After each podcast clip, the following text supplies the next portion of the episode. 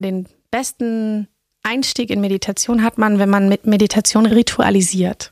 Am besten zur gleichen Zeit, also zum Beispiel nach dem Aufstehen. Und am aller, allerbesten machst du es, wenn du noch gar nicht aufgestanden bist. Get Happy. Der Achtsamkeitspodcast von Antenne Bayern. Und hier ist Kati Kleff. Mein heutiger Gast kommt aus dem oberbayerischen Straßlach. Wie viele Menschen, die sich eines Tages entscheiden, ihrer Berufung zu folgen und andere auf ihrem Weg zu unterstützen, hatte auch sie mal ein komplett anderes Konzept für ihr Leben.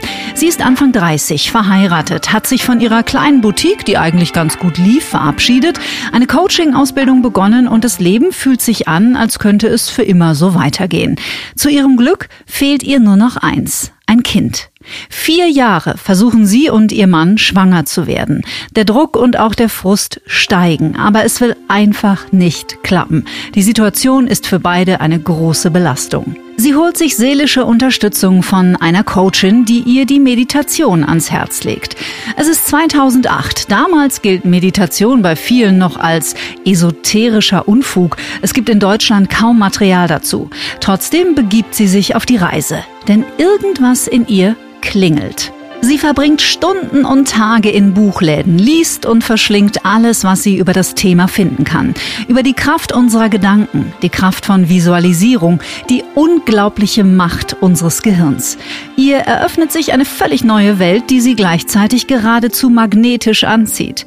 Aber sogar bei den renommiertesten Lehrern aus aller Welt zwickt es hier oder passt es da nicht zu 100 Prozent. Also entschließt sie sich, ihren ganz eigenen Weg zu gehen und die Meditation zu ihrem zu machen. Heute ist sie Meditationslehrerin, bildet zum einen selbst systemische Coaches aus, kreiert eigene Meditationen und begleitet Paare mental beim Thema Kinderwunsch. Und zwar mit großem Erfolg. Ach ja, und zweifache Mama ist sie mittlerweile auch. Hier ist mein heutiger Gast.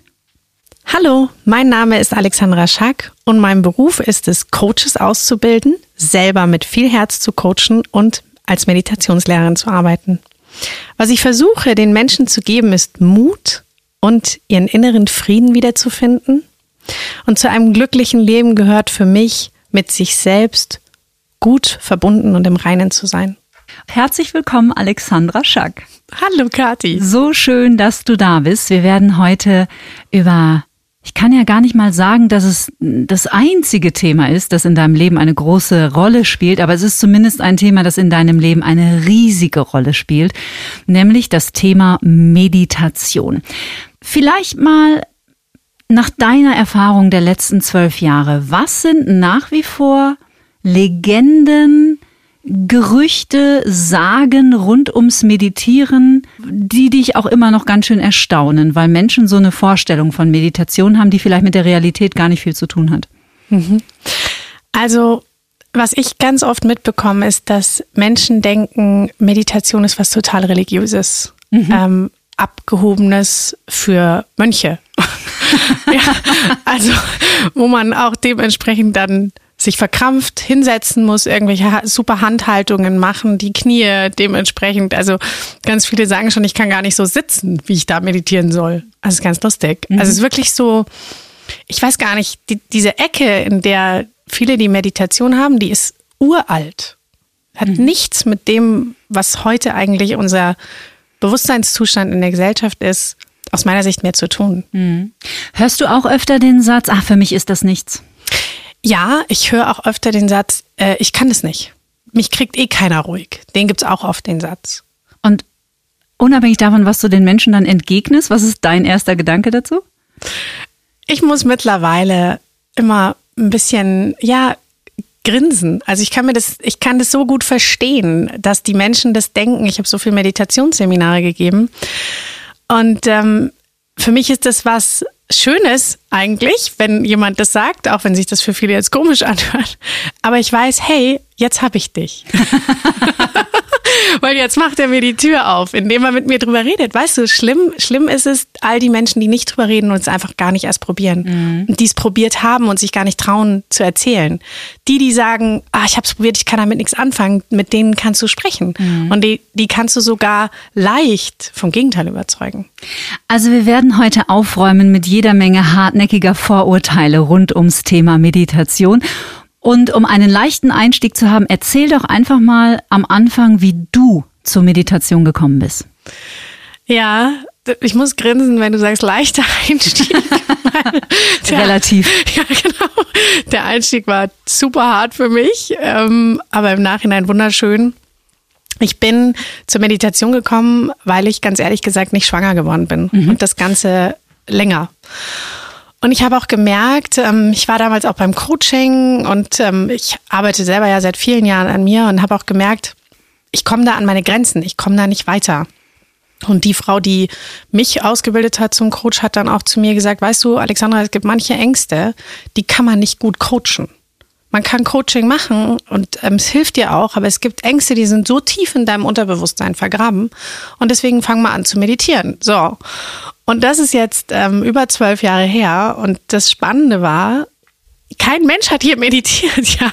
Also vor zwölf Jahren war das noch ziemlich ja. außergewöhnlich. Ne? Ja. Und ich weiß noch, ich bin in den Hugendubel gegangen und habe mich da stundenlang in der Psychologieabteilung verkrochen und habe dann ganz viele geführte CDs, Meditationen und so mir geholt, Bücher geholt.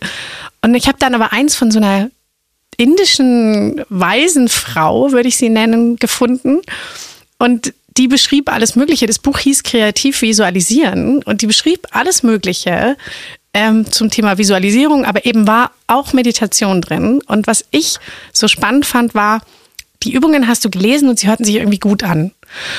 Was das Schwierige jetzt für mich war, war, dass ich immer, also da stand dann für mir jetzt, ähm, setzen Sie sich hin und atmen Sie erstmal. Und dann stand da und dann machen Sie dies. Und, oder wenn sie gesagt hat, jetzt legen Sie sich hin und, und fühlen erstmal in die Hand oder in den Bauch oder keine Ahnung. Und ich habe immer einen Satz gelesen, habe die Augen geschlossen.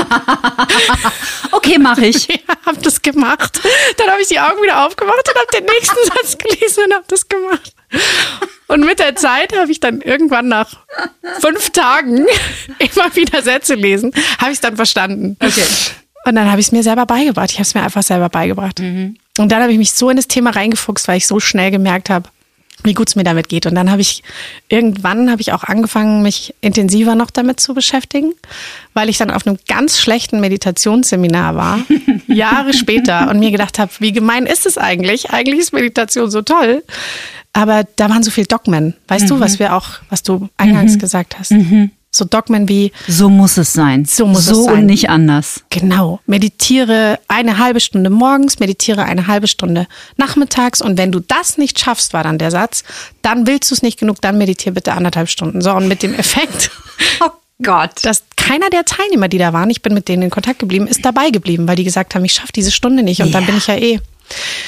Und das hat mich so geärgert, wirklich, dass ich dann gedacht habe, nö, also sowas Wertvolles wie Meditation, das musst du den Menschen anders beibringen. Und dann habe ich mich drei Monate lang selbst geschult. Weißt du, wie wenn du studieren gehst, nur du hast jetzt hier gerade keinen Lehrer.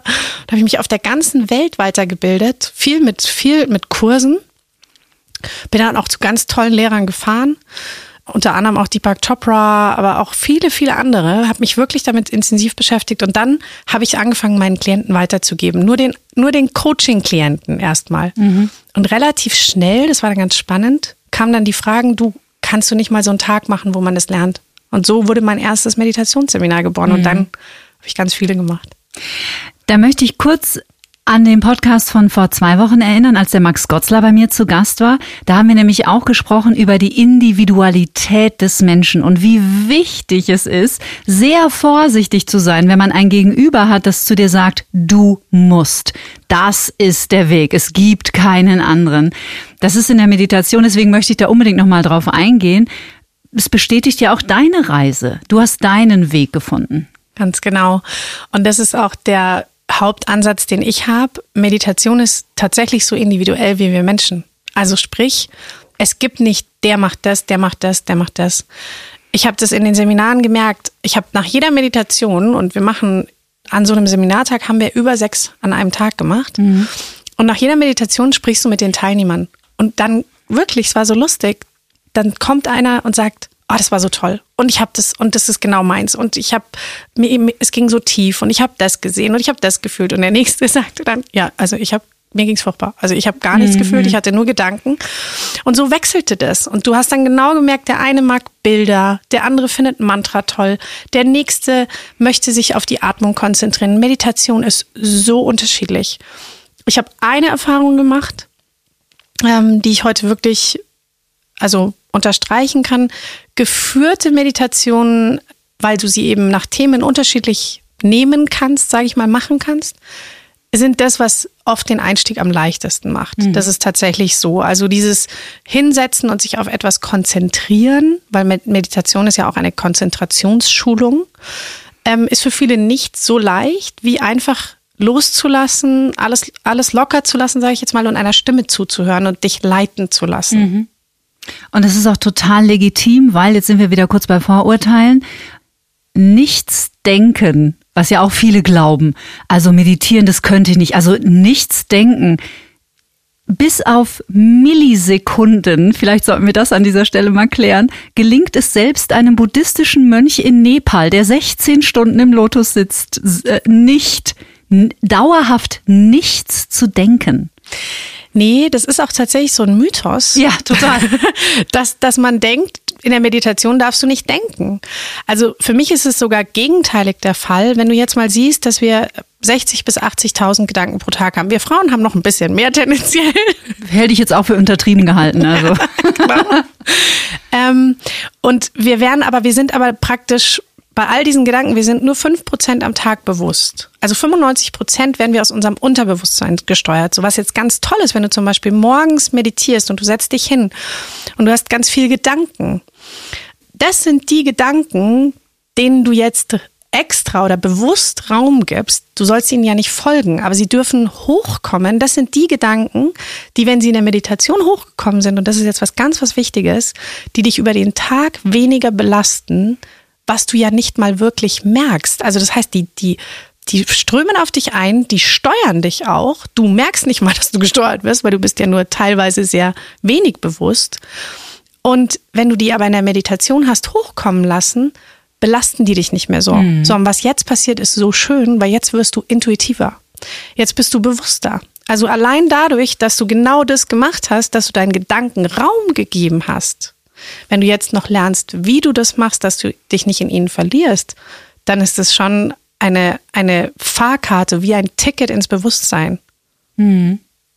Ich kann aus eigener Erfahrung schildern an dieser Stelle. Ich gehörte nämlich auch äh, über sehr, sehr viele Jahrzehnte in meinem Leben zu der Gruppierung. Nee, also ist nicht so mein Ding. Meditation ist nicht so mein Ding. Hatte ich noch nie gemacht, aber ich wusste, ich war sowas von sicher, das ist nicht so mein Ding. Und äh, ich kam dazu vor knapp zwei Jahren über eine App. Es gibt ja wirklich tolle Meditations-Apps mhm, auch stimmt. mittlerweile. Abgesehen davon machst du ganz wunderbare Meditation. Habe ich auch schon die eine oder andere Träne vergossen. Danke. Ähm, wenn jetzt jemand zuhört und wirklich bei Null anfangen will, ja. mit wie vielen Minuten beginne ich denn? Also mein Lieblingstrick, sage ich jetzt mal, ist immer, fang mit einer Minute an. Was wir auch gleich mal machen können, ist, wir können eine Mini-Meditation machen. Super, gerne. und die ist dann nicht mal eine Minute, sondern die nennt man ähm, 16 Sekunden Meditation. Die gilt auch als wunderbare Musterunterbrechung. Mhm. Die ist auch für mich eine, also es ist so ein All-Over-Talent, diese Meditation, weil du kannst sie als Notfallmeditation nehmen, du kannst sie nehmen, um überhaupt mal in Meditation einzusteigen. Ähm, und sie geht nur 16 Sekunden. Das heißt, es ist eine kleine Atemrunde. Voll gut, machen wir auf jeden Fall. Ja? Denkst du mit dran, dass ja? wir es ja. nicht vergessen hinten raus? Also unbedingt. Gerne. Eine Minute, damit wäre schon mal Vorurteil Nummer zwei, glaube ich, überall über den Haufen geworfen. Niemand muss sich am Anfang eine Stunde hinsetzen und die Augen zumachen und einen auf Zen-Mönch machen. Also im, im Gegenteil, ähm, diese eine Minute, das kommt aus der Erfahrung, die ich gemacht habe mit den Seminaren, weil ich habe immer nach den Seminaren mit den Teilnehmern ähm, Kontakt gehalten und habe sie mir gebeten, Feedback zu geben. Sind sie dabei geblieben? Sind sie nicht dabei geblieben? Warum nicht? Und wie hat sich ihre Meditationspraxis entwickelt? Und was ich ganz schnell gemerkt habe, ist, umso weniger Minuten, umso leichter war es dabei zu bleiben. Ähm, und wenn du mit einer Minute angefangen hast jeden Tag, dann hast du dich von alleine gesteigert. Du bist nicht in dieses, du musst jetzt zehn Minuten jeden Tag, weil dann hast du ja schon eine Hürde beim Hallo sagen mhm. des Morgens. Mhm. ähm, sondern du hast eine Minute gemacht und eine Minute ist für viele sehr machbar, weil Ja. das ist ähnlich wie Zähneputzen. Und dann, und dann hat man einen Effekt, man merkt nach der Minute schon, eine Minute tut schon was. Also wie gesagt, auch 16 Sekunden tun schon was.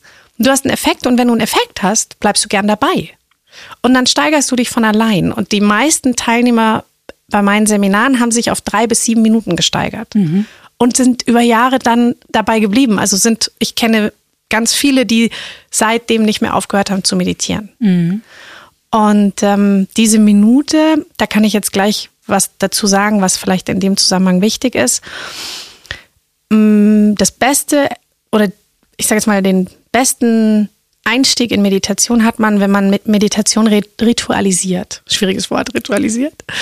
Ähm, und das bedeutet, du machst es wie Zähneputzen. Also du machst es jeden Tag und am besten zur gleichen Zeit, also zum Beispiel nach dem Aufstehen, um erstmal einen Bezug zu bekommen. Später kann man das ändern.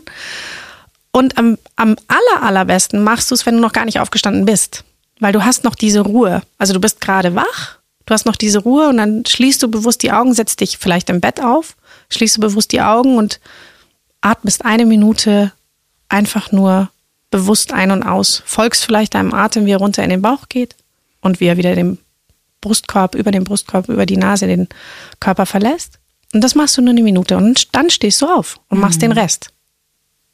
Ich habe ein schönes Zitat gehört von Marianne Williamson, die dir natürlich auch was sagt. Äh, Eine tolle amerikanische, ich weiß gar nicht ihren Background, ist sie, ist sie Coach, Psychologin, irgendwie dann jetzt auch aktuell Politikerin auf jeden Fall eine spannende Frau. Ja, jetzt aktuell ist sie Politikerin und wirklich geht ja in Richtung Präsidentschaftskandidatin. Ähm, ich war selber bei ihr und Deepak Chopra. Ich habe mir dieses eine Seminar ausgesucht, wo sie da war.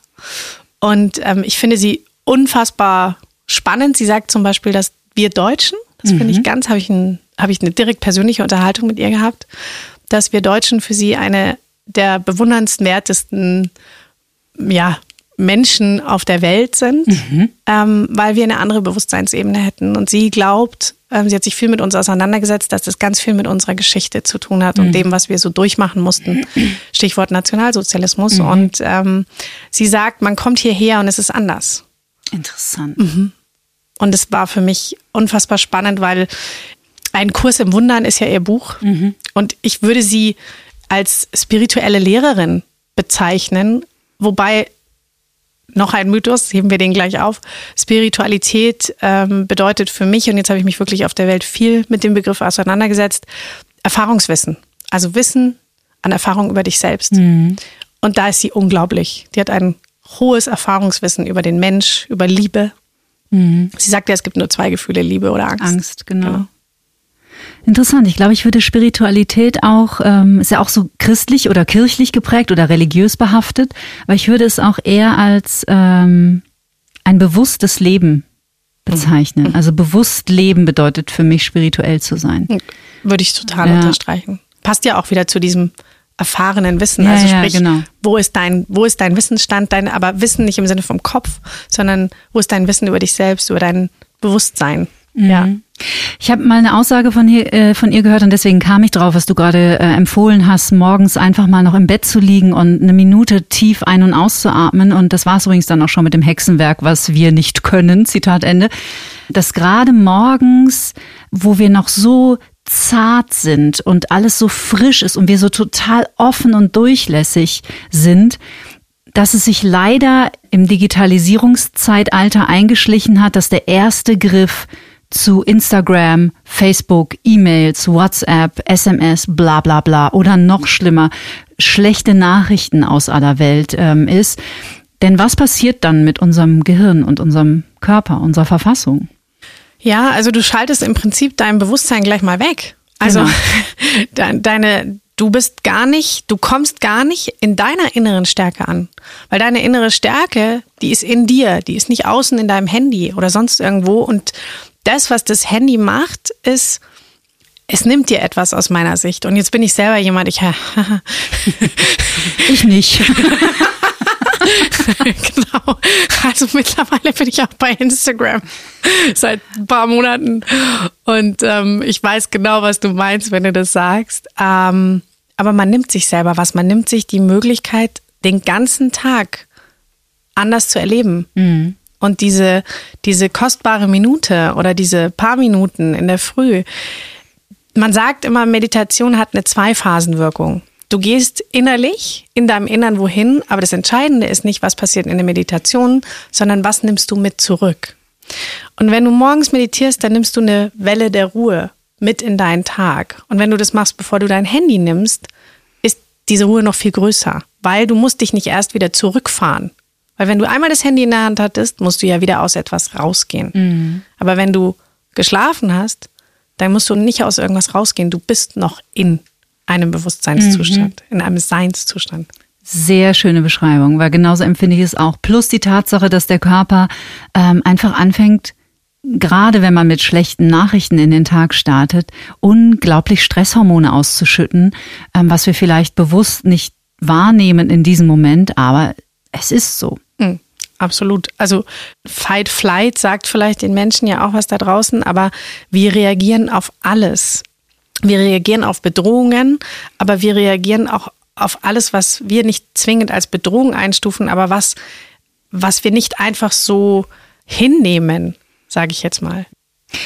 Du hast es gerade schon kurz erwähnt, du warst bei ganz tollen, spannenden Menschen in aller Welt. Also Deepak Chopra für alle, die jetzt äh, vielleicht schon auf der Reise sind zu sich selbst, so nenne ich das gerne, äh, ist sicherlich vielen ein Begriff oder auch Marianne Williamson. Und ich weiß, du bist ein ähm, ein Riesenfan und an dem wollen wir auch heute auf keinen Fall vorbeikommen, weil er spielt eine große Rolle in Bezug auf Meditation und vor allem Neurobiologie, ist Dr. Joe Dispenza, den du wie oft schon getroffen hast? Also ich war tatsächlich mittlerweile auf vier Seminaren von mhm. Dr. Joe Dispenza. Wenn man weiß, wie die Seminare so laufen, ist das ganz schön viel, mhm. ähm, weil du meditierst lange, also da kommen wir nicht mit einer Minute mehr hin. Mhm. Du meditierst zu den spannendsten Uhrzeiten, nachts um vier, du rennst durch Parks, du machst Walking Meditations, du, ich bin, ich bin bei den Advanced, also bei den Fortgeschrittenen, Gott sei Dank gab es die zu dem Zeitpunkt noch, weil jetzt sind sie, wird sie es so nicht mehr geben, hat er auch gesagt. Ich war auf ähm, dem letzten Fortgeschrittenen, wo die, wo, wo das Seminar die ganze Nacht durchgeht. Ähm, vor einem Jahr im Januar in Berlin das werde ich nie vergessen, nie. Du meditierst wirklich die ganze Nacht durch. Du bist immer zwischen Wach und Schlaf und er hält dich da. Und in der Früh gehst du dann noch in den Park. Und alles, was ich in dieser Meditation erlebt, gesehen, gefühlt, gewünscht, was auch immer habe, hat sich in meinem kompletten Leben im, innerhalb von vier Monaten übertragen. Es war unglaublich. Aber es war vor allem unglaublich, zu was wir Menschen und unser Körper und unser Geist fähig sind. Erzähl uns mal kurz für alle, die ihn nicht kennen, auch wenn er sich auch in Europa immer größerer Beliebtheit erfreut, vielleicht mal kurz die Geschichte von Joe Dispenza, weil die ist wirklich sehr interessant.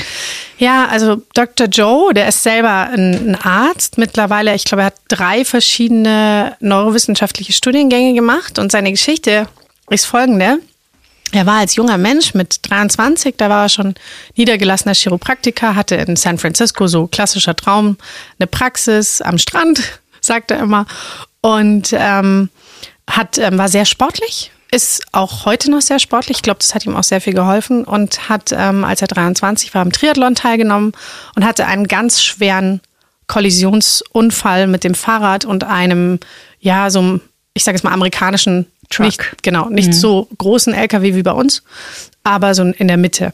Und ähm, war dann wirklich ähm, komplett gelähmt. Also konnte sich gar nicht mehr bewegen. Ähm, hätte eine sogenannte Harrington-Operation, Harrington Surgery heißt es, gebraucht, wo man ähm, über Schienen die Wirbelsäule begradigt.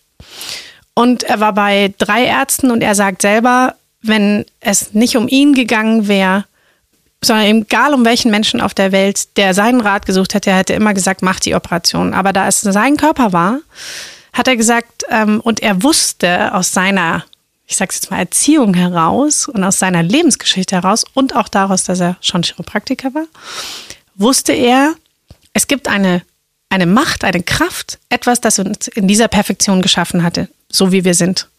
Weil jede Zelle weiß, was sie tun soll. Er sagt, das Universum braucht keine Unterstützung von uns, es weiß, was es tun soll. Der Körper weiß, was er tun soll. Ähm, wenn du schwanger bist, dein Körper macht es.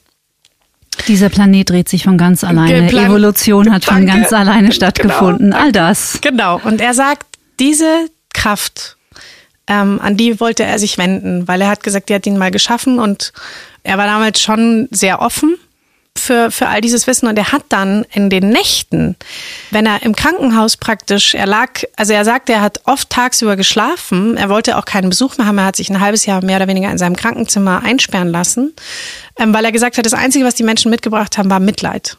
Und das wollte er nicht mehr. Er hat gesagt, mit Mitleid wollte er nicht weiterkommen, sondern er wusste, er braucht Liebe.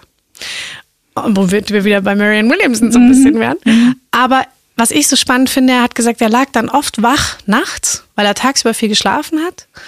Und er hat gemerkt, es gibt einen Unterschied zeitlich in der Nacht zwischen den Bewusstseinszuständen. Er hat gesagt, es gab Zustände, wo er das Gefühl hatte, er ist mit dieser Macht verbunden. Und dann hat er unfassbar viel in dem Zusammenhang gelernt, gelesen und er hat es tatsächlich geschafft, ähm, sich selbst zu heilen.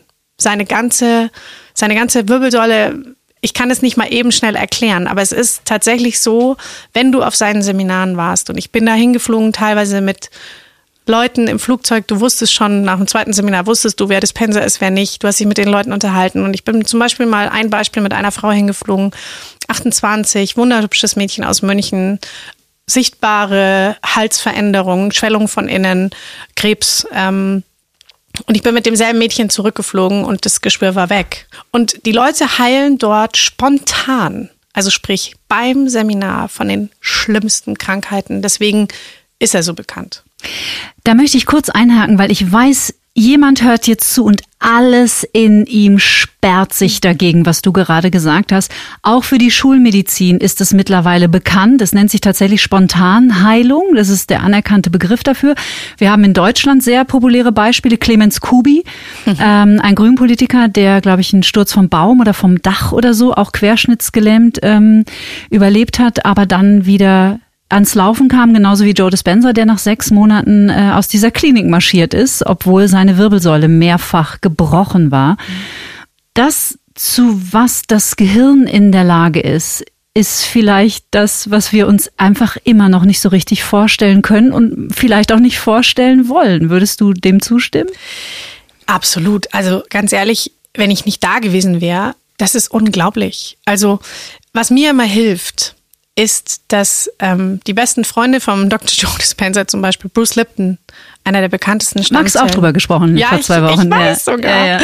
Einer der bekanntesten Stammzellenforscher und Epigenetiker unserer Zeit, der spricht ganz viel von den Vereinten Nationen. Auch mit dem Dr. Greg Braden. Also die drei nennen sich sogar mittlerweile die Tres Amigos und, und rocken, rocken die Vereinten Nationen. Also es ist echt cool. Also wenn du denen so ein bisschen folgst und beim Dispenser, ähm, beim Dr. Joe, basiert ganz viel auf dem Thema, dass unser Gehirn keine starr verdrahtete Maschine ist, sondern dass dank Neuroplastizität ähm, du dein Gehirn verändern kannst durch die Erfahrungen, die du machst. Und die musst du nicht mal reell draußen machen, sondern die kannst du mental machen. Und darauf basiert, wenn du willst, seine ganze Heilungsphilosophie. Und ich mache mal ein Beispiel. Also bei Menschen zum Beispiel, die Musiker sind oder die sehr viele SMS schreiben, das kannst du im Gehirn sehen. Da ist ein Bereich im Gehirn größer. Und ähm, genauso kannst du aber auch alles verändern, was du möchtest, indem du deinem Gehirn andere Informationen gibst. Und über Meditation und eben auch über kleine Meditationen, Mini-Einheiten und wenn du es dann noch mit Gefühlen verbindest, kannst du dein Gehirn komplett verändern. Du kannst deine Amygdala, die ist zuständig für Ängste, das ist so ein mandelkernförmiger Teil weiter vorne.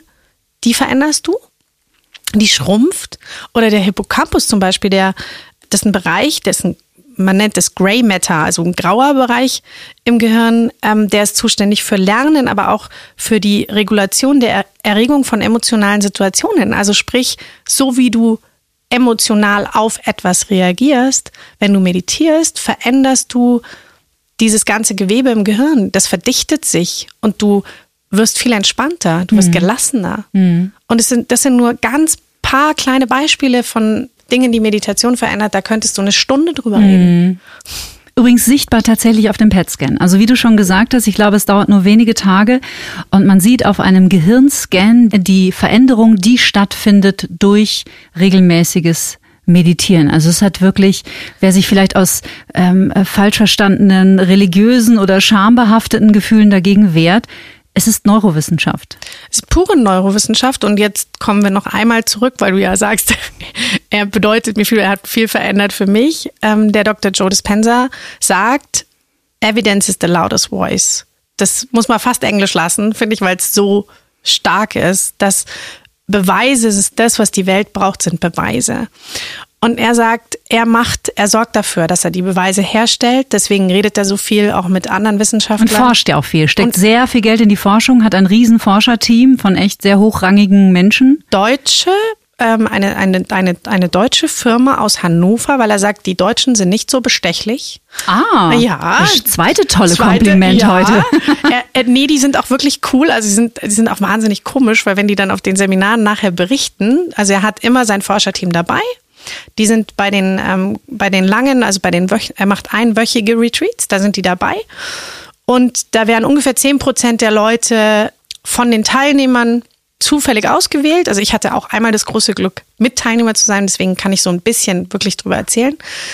Und zehn Prozent der Leute werden die ganze Zeit untersucht, ähm, wie die Meditationen auf sie wirken, welche mehr wirken. Also der arbeitet hochwissenschaftlich mit Bildern, mit Musik, mit bestimmten Tönen, mit Dingen, die er sagt. Ähm, mit Raummeditation. Raummeditation bedeutet, du gehst gedanklich in einen Raum. Also zum Beispiel gehst du gedanklich weg von deinem Körper und sagst, ich bewege mich jetzt mal gedanklich raus aus dem Haus. Das sind Raummeditationen. Und ähm, da arbeitet er ganz, ganz viel mit diesem Wissenschaftlerteam. Ja, Neurowissenschaft ist für ihn die Antriebsfeder schlechthin. Hm. Ich letzte Woche zu Max gesagt, das ist der neue heiße Scheiß. Das stimmt. Neurowissenschaft das ist wirklich, ist wirklich ja. unglaublich. Also das wird die nächsten Jahre. Das ist ja auch eine sehr junge Wissenschaft, muss man auch sagen. Ne? Also ja, ich weiß es gar nicht, aber ich glaube, hm. also der, ich weiß, dass der Bruce Lipton seine bahnbrechende Stammzellenforschung, ähm, die die heute meistbesprochene, ähm, die ist jetzt 30 Jahre jung. Also du kannst ja nicht sagen alt, 30 nee, Jahre jung. Nix, ja. Und eigentlich heute, also er sagt, er hat gegen so viel Widerstände gekämpft, eigentlich erst seit jetzt ein paar Jahren, ich glaube so vier, fünf Jahre, hat er eigentlich wirklich erst Gehör. Mhm. Also der Joe Dispenza ist jetzt seit 30 Jahren auf seinem Weg und der ist auch so erfolgreich. Also ich weiß noch, das erste Seminar habe ich 2017 gemacht. Da hast du noch Rabattcodes bekommen. wirklich, wirklich. Ähm, und 2018 ähm, war es schon so, dass es ausverkauft war und seit 2019 sind die Seminare mit immerhin 1500 Leuten pro pro Seminar und er macht sie alle drei bis vier Wochen. Okay, vor Corona, aber sind mhm. sie nach fünf Minuten ausverkauft. Mhm. Fünf Minuten online. Also das ist schon, da siehst du auch die Entwicklung, ne? 2017, 2020. Das sind drei Jahre, mhm. wie sich sowas, was die Leute, auch was für eine Bewusstseinsstufe wir mhm. haben. Ich würde sehr gerne an dieser Stelle kurz anmerken, weil ich glaube, dass es sehr wichtig ist. Es ist auch dir ein Anliegen und mir ist es auf jeden Fall eins. Auch Meditation und auch Neurowissenschaften ersetzen selbstverständlich nicht die Schulmedizin um das hier mal wirklich ganz klar zu unterstreichen. Es geht überhaupt nicht darum, ach, ihr müsst überhaupt nicht mehr zum Arzt und Chemotherapie ist auch alles Quatsch. Ihr müsst euch nur gesund denken. So ist es nicht, sondern Meditation ist unbedingt zu verstehen als ein unglaublich wertvolles Tool, als begleitendes Instrument in diversen, also sowohl im Alltagsleben als auch in schwierigen Situationen, in denen wir kommen können. Ja, also ähm, im Gegenteil. Also Meditation ist für mich immer ein bisschen wie ein Fundament mhm. oder eine Unterstützung beziehungsweise Prophylaxe. Es ist auch so, dass es kein Allheilmittel ist. Und jetzt bin ich einer der größten Meditationsfans, die es gibt. Wirklich. Aber man muss aufpassen, weil ähm, Meditation öffnet auch. Also es mhm. das heißt, wenn du jetzt zum Beispiel schwer körperlich krank Menschen hast mit Schmerzgrad, der hoch ist oder auch suchtkranke Menschen, da ist es tatsächlich so, dass man Meditation in, in wirklich nur kleinen Dosen, aber mit begleitend zu einer Therapie dazuschaltet, aber auch nicht von Anfang an. Weil ein Suchtkranker, zum Beispiel ein Mensch mit, mit einer Suchtthematik, der, wenn die Augen schließt, der kriegt ganz oft ganz schlimme Angst. Mhm. Und ähm, deswegen ist es so wahnsinnig wichtig, dass ich sag, ich sag immer, es, jeder kann meditieren, aber nicht jeder soll meditieren. Mhm. Also das muss man gut, auch wenn man in Behandlung ist, zum Beispiel, wenn man wirklich krank ist, das muss man wirklich besprechen, auch mit seinem Arzt. Mhm. Oder mit seinem Therapeuten, Oder- weil ich weiß aus genau. der Psychotraumatologie, auch wenn schweres äh, Trauma im Hintergrund wirkt, da muss man schon auch sehr sensibel mit umgehen, weil manchmal dann der Lärm im Kopf so groß wird, dass es, dass der, der Versuch zu meditieren es eher als überwältigend empfindet und dann vielleicht einer Emotion ausgesetzt wird, die er Angst hat, nicht tragen zu können. Ganz genau. Und für solche Menschen ist es auch so, dass sie oft mit Achtsamkeit, Achtsamkeitspraxis sich leichter tun. Weil der Unterschied zwischen Meditation und Achtsamkeit, wenn du so willst, ist, das, ist der Punkt der Wahrnehmung. Also bei der Meditation konzentrierst du dich tendenziell auf etwas, wie zum Beispiel, was ich vorhin gesagt habe, Mantra oder die Atmung. Und ähm, bei der Achtsamkeit konzentrierst du dich auf die Wahrnehmung. Also das heißt, du, du gehst voll in den gegenwärtigen Moment. Für mich ist Achtsamkeit auch etwas sehr Aktives, wo man tendenziell die Augen offen hat. Bei der Meditation hast du die Augen eher geschlossen. Und wenn du Achtsamkeit praktizierst, also das übst, dann ähm, richtet sich das auf ganz spezielle Momente, also zum Beispiel achtsames Händewaschen, achtsames Duschen. Also du nimmst deine Sinne, du gehst über die Sinneswahrnehmung und siehst dann, wenn du zum Beispiel Hände wäscht, wie fühlt sich das Wasser auf der Haut an? Wie, wie entwickelt sich der Schaum? Wie riecht das Ganze? Was sehe ich, wenn ich es anschaue? Und dann versuchst du diese Dinge nicht zu bewerten. Also gehst jetzt nicht her und sagst, boah, der Schaum, der riecht ja, oder, oder das, dieses Handgel oder was auch immer, die Seife riecht nicht gut, sondern genau das versuchst du nicht zu machen. Du versuchst auch nicht zu denken oder zu grübeln. Du beobachtest es. Du beobachtest es, ganz genau. Manchmal mischt man auch, also Achtsamkeit und Meditation. Also ich habe zum Beispiel eine meiner beliebtesten Meditationen zum Thema Achtsamkeit war eine Schokoladenmeditation. Okay. Also wo du ähm, einen Schokoladentrüffel bekommst, natürlich einen veganen Schokoladentrüffel, damit keiner, damit alle Natürlich. Die, natürlich, damit alle die Übung machen können. Und du, ja, erstmal nimmst du den sozusagen einfach nur wahr, du schaust ihn dir an, bevor du ihn in den Mund tust und dann zelebrierst du das ganz anders. Du, du nimmst ganz anders, du schmeckst anders, du fühlst anders. Und ich meine, wenn man sowas mal macht, achtsames Essen, das ist wie ein, ein Essensorgasmus. Also es ist ganz schön. Du bist, bist auch so im gegenwärtigen Moment, du denkst nicht und damit bist du wieder in so einem meditativen Zustand. Und da sind wir auch schon bei einem wunderbaren Lifehack, den auch jeder sofort einfach mal ausprobieren kann. Achtsamkeit geht nämlich bei ausnahmslos jeder Tätigkeit. Man saugt zu Hause die Wohnung und man tut nichts anderes in dem Moment, als die Wohnung zu saugen. Ganz genau. Ganz genau. Du, also Achtsamkeitsschulung, Achtsamkeitspraxis. Es gibt ja mittlerweile fast alles zum Thema Achtsamkeit. Es gibt ja auch Malbücher.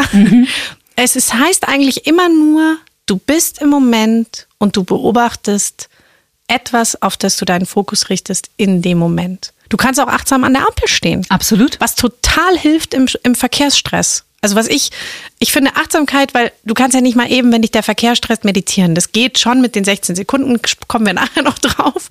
Aber achtsam lässt du die Augen offen. Und dann kannst du dich einfach zurücklehnen, du kannst ein bisschen atmen und gucken, wie geht's mir gerade? Wie fühle ich mich gerade? Was macht es hier mit mir? Was höre ich? Was sehe ich? Und dann versuchst du einfach im Moment zu bleiben. Und wenn Gedanken und Gefühle kommen, kein Problem, konzentrierst du dich wieder auf das Auto vor dir zum Beispiel oder auf deine Hände. Finde ich auch sehr hilfreich. Hände am Lenkrad. Genau. Ja. Das Gegenteil von Achtsamkeit ist, ich habe das Handy am Ohr, mit der rechten Hand räume ich die Spülmaschine aus, mit der linken Hand hole ich den Zucker aus dem Regal, dann ruft meine Ehefrau und dann wollte ich doch noch die Einkaufsliste schreiben und das ist das Gegenteil von Achtsamkeit. Ich habe bei mir festgestellt, dass mir keine Gegenstände mehr runterfallen, seitdem ich das übe. Seitdem du Achtsamkeit übst? Ja. Ach, spannend. Ja, wenn man jetzt so drüber nachdenkt, dass dir keine Gegenstände immer runterfallen, dann heißt es ja übersetzt, dass du mehr anwesend bist. Genau. Ja. Und das ist genau das, glaube ich, was Achtsamkeit tut. Ähm, und das, was du eben beschrieben hast, dieses alles gleichzeitig machen, nennt man ja auch Multitasking, ne? Kennen wir alle den Begriff. Was ich aber gelernt habe vor einem Jahr, das fand ich total spannend, das wusste ich gar nicht, dass es Multitasking gar nicht gibt. Sondern dass Multitasking tatsächlich bedeutet, du machst alles nur halb. Also das heißt, wenn Genau. du das ist wirklich unglaublich.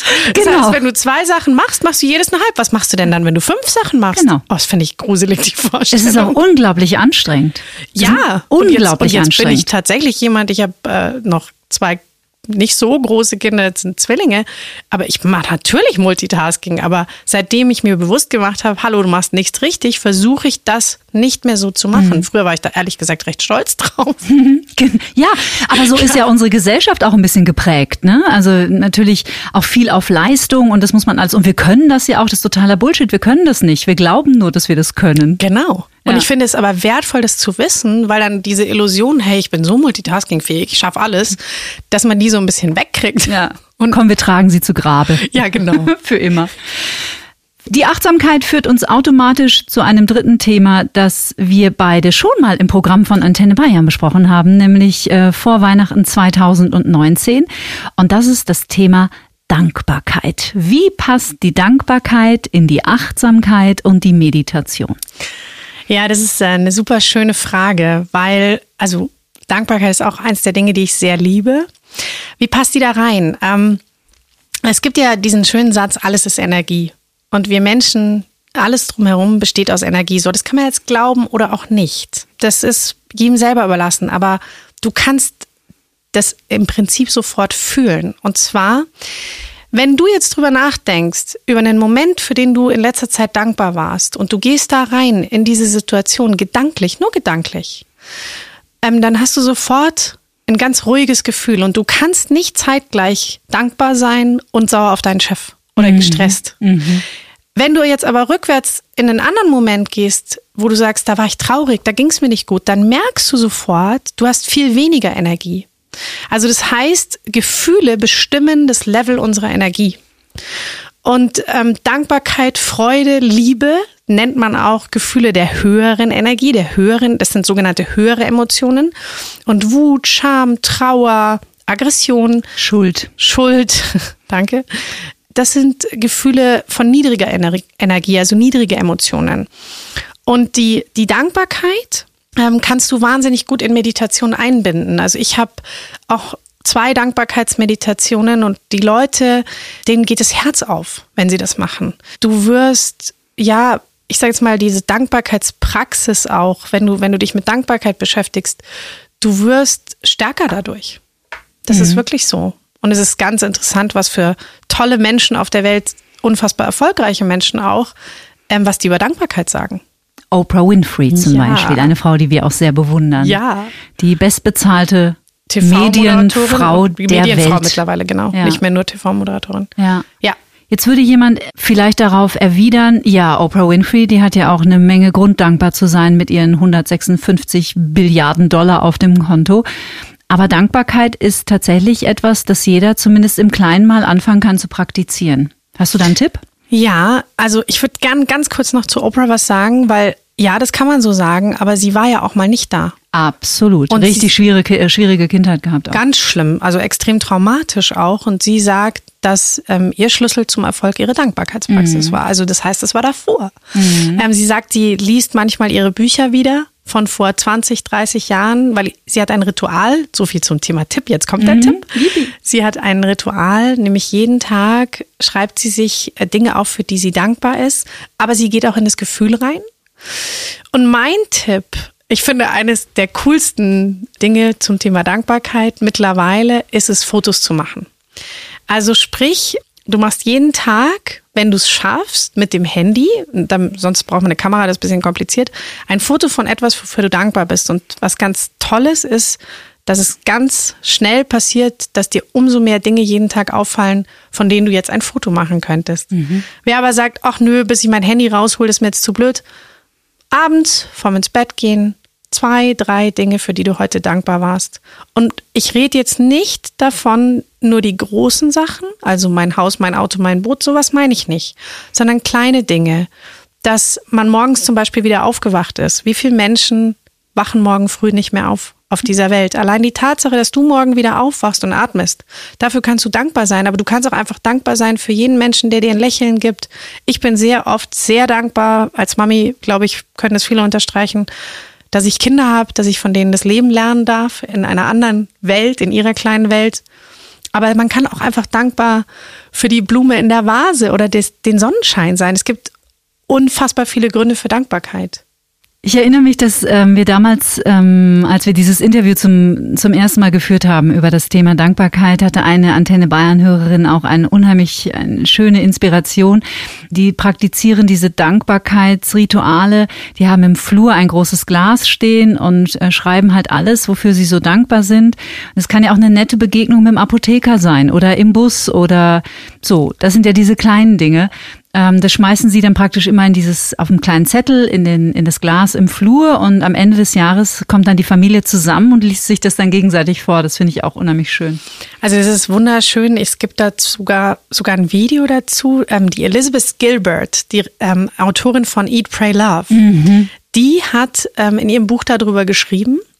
Und es gibt Menschen, die haben das als Video gemacht. Also wenn man das mal googelt, ähm, Dankbarkeitsvideo Video zum Thema Happiness Jar, mhm. dann findet man ein unfassbar kleines, süßes, faszinierendes Video, wo genau das, was du gerade beschrieben hast, gemacht wird. Und ich finde, das ist auch was, das ist mit so viel Emotionen verbunden.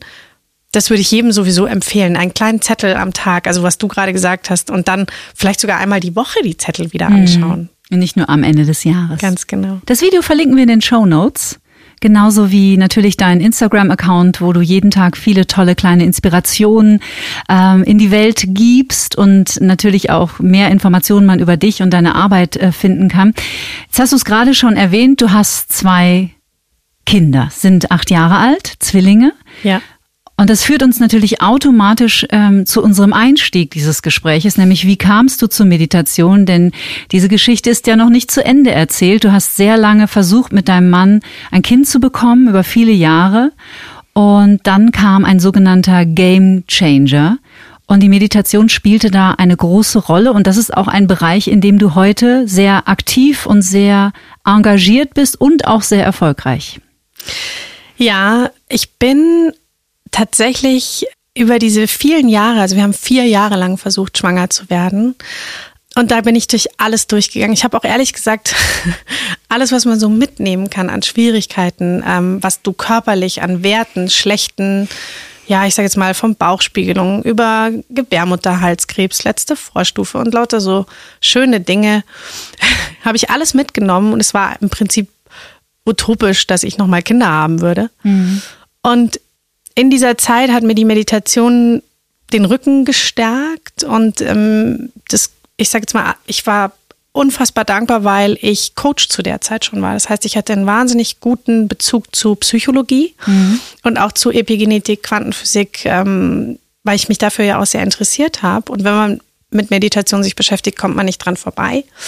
Na, der lange Rede, kurzer Sinn. Ähm, ich habe dann tatsächlich angefangen, mein Wissen an Freundinnen, die nicht schwanger geworden sind, weiterzugeben. Und daraus hat sich dann eine Welle entwickelt. Und mittlerweile arbeite ich sogar mit einem Kinderwunschzentrum in München zusammen. Das ist eins der führenden in Deutschland, hier in Pasing. Und ja, ich, ist mir ein unfassbares Herzensanliegen geworden, weil ich damals mir so oft gewünscht hätte, dass mir jemand helfen kann dass mir jemand die Dinge, die ich mir selbst dann mühsam erarbeitet habe, dass mir jemand die sagen kann. Und mhm. auch das ist wieder super individuell. Also kein Kinderwunsch-Coaching gleich dem anderen. Mittlerweile habe ich einen Online-Kurs sogar gemacht, der wirklich super unterschiedlich auf die unterschiedlichen Ebenen, Körper, Glaubenssätze, Ängste, weil jeder hat einen anderen Bereich, wo seine Blockaden sitzen. Und ich behaupte, es gibt ähm, Frauen, die werden erst schwanger, wenn die ihre persönlichen Blockaden gelöst haben.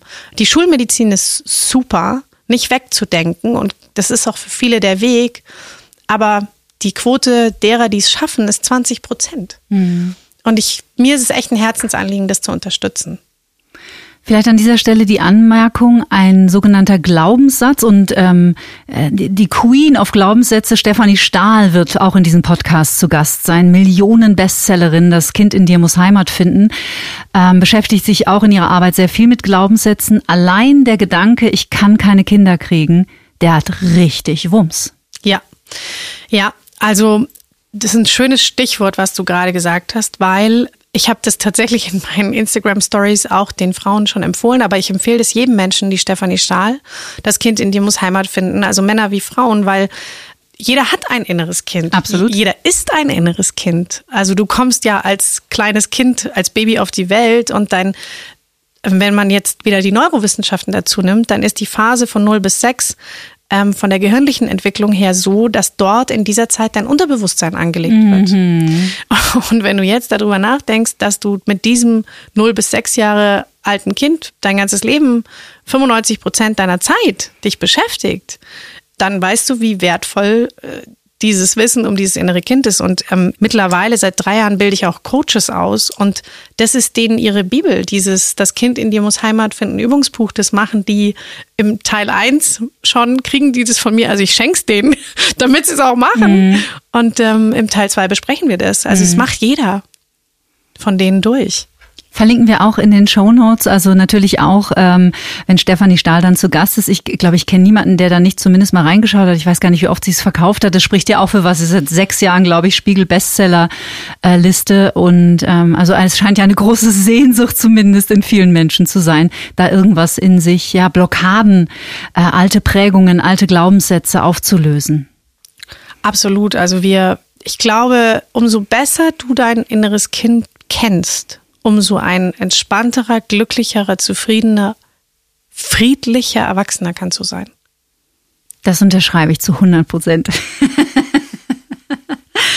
Jetzt überlege ich gerade, ob von der Dynamik, weil wir möchten natürlich unbedingt deine 16 Sekunden Meditation noch kennenlernen. Es gäbe noch tausend Themen, die ich hier mit dir Stunden äh, besprechen könnte, aber trotzdem muss auch dieser Podcast zu einem Ende kommen und ich habe ja praktisch noch so ein kleines, so ein kleines Fragenkarussell oder ein Satzkarussell für dich am Ende. Jetzt würde ich das einfach mal dir überlassen. Was macht Sinn? Machen wir zuerst die 16 Sekunden Meditation oder würden wir zuerst die 10 Fragen noch beantworten? Ich glaube, wir geben erst. Also wir. Die machen, Medi. Ja. Okay. Ja. ähm, weil danach kann man entscheiden, ob man weiter zuhören will. Aber dann hat man das schon mal mitgenommen. Super. Mhm. The stage is yours. Okay. Für die 16-Sekunden-Meditation ähm, würde ich dich bitten, dass du, wenn du die Möglichkeit hast und nicht gerade im Auto sitzt ähm, oder fährst, dass du einmal kurz die Augen schließt. Und bevor wir gleich mit der Atmung anfangen, schau, dass du einigermaßen entspannt sitzt.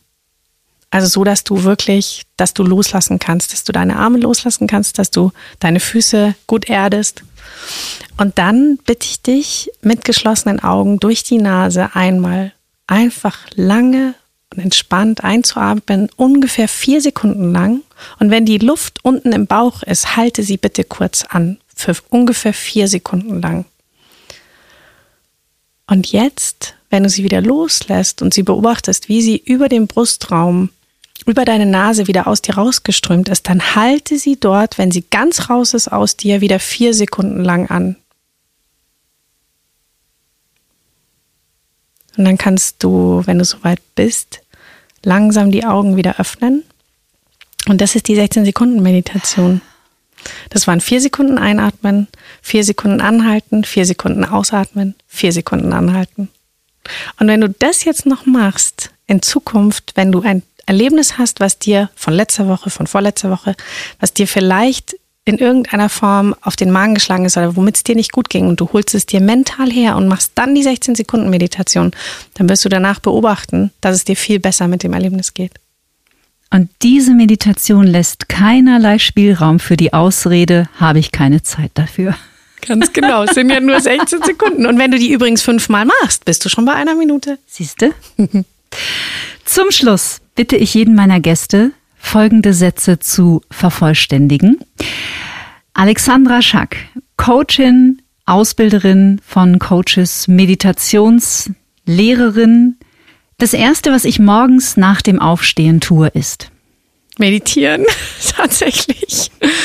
Am besten entspanne ich mich, wenn ich.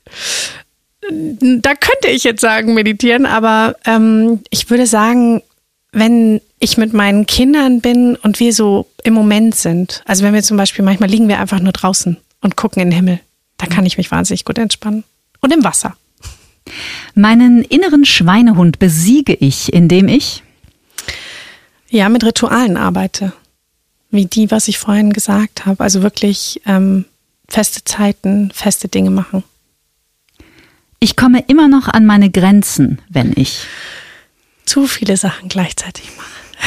Da neige ich ein bisschen dazu, kommt man wahrscheinlich nicht drauf, aber. Entschuldigung. Bevor ich schlafen gehe. Bevor ich schlafen gehe, versuche ich immer meinen Mann zu küssen und ähm, ja, noch ganz kurz mir über meine dankbaren Momente des Tages Gedanken zu machen. Als ich 20 war, dachte ich. Also hm, an 20 erinnere ich mich gar nicht so gut, aber an 16. Ähm, ich dachte tatsächlich, dass das, was meine Eltern mir im negativen Sinne gesagt haben, über mich stimmt. Ich bin froh, dass ich heute weiß, dass dem nicht so ist. Ich wünschte manchmal, ich hätte früher gewusst, dass. Dass es Coaching und Meditation gibt. Ja, das, ja. Was diese Welt dringend braucht, ist mehr Bezug zum eigenen Herzen, denn ich glaube, dass wir alle aus einer Energie gemacht sind und das ist Liebe. Achtsamkeit bedeutet für mich Hingabe an den Moment. Und Liebe ist? Liebe ist die Basis und unsere, ja, unsere Biologie, würde ich sagen, das, aus dem wir gemacht sind. Das schönste Geschenk der Welt. Danke dir so sehr für dieses Gespräch. Es war ganz wunderbar. Ich danke dir und allen da draußen, ähm, die das jetzt vielleicht hören. Vielen, vielen, vielen Dank. Vielleicht habt ihr ja Bock bekommen auf Meditation. Einfach mal ausprobieren. Ganz egal, ob ihr im Sessel sitzt oder auf einem Stuhl auf der Couch, auf einem Kissen, im Schneidersitz oder völlig normal mit beiden Füßen fest auf der Erde. Findet einfach eine Position, die für euch bequem ist, bei der euer Rücken gerade sein kann und in der ihr im besten Fall nicht einschlaft. Es gibt viele verschiedene Meditations-Apps, die es gerade für Einsteiger leichter machen, die Spaß machen und sehr liebevoll gestaltet sind. Ich würde mich freuen, wenn ihr diesen Podcast weiterempfehlt und abonniert auf antenne.de und überall, wo es Podcasts gibt. Und lasst mir gerne eine Bewertung bei iTunes da oder schreibt mir eine Nachricht auf Instagram. In 14 Tagen geht's weiter bei mir, dann mit der Millionen-Bestseller-Autorin Stefanie Stahl, die es mit Das Kind in dir muss Heimat finden mit sehr hoher Wahrscheinlichkeit auch schon in euer Bücher Bücherregal geschafft hat. Bis dahin bleibt zuversichtlich, neugierig und natürlich gesund. Get Happy. Der Achtsamkeitspodcast von Antenne Bayern.